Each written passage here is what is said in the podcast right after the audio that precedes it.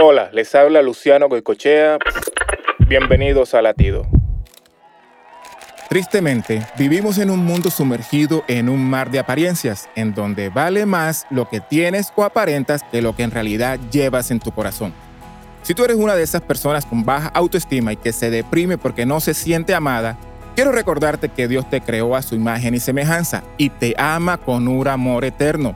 Él no te valora por lo que haces, sino por lo que eres, su hijo amado.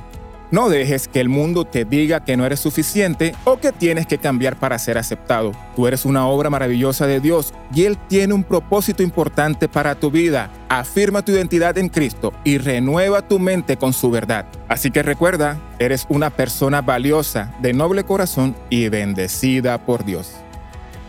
Para escuchar más latidos, visita salvationarmyradio.org.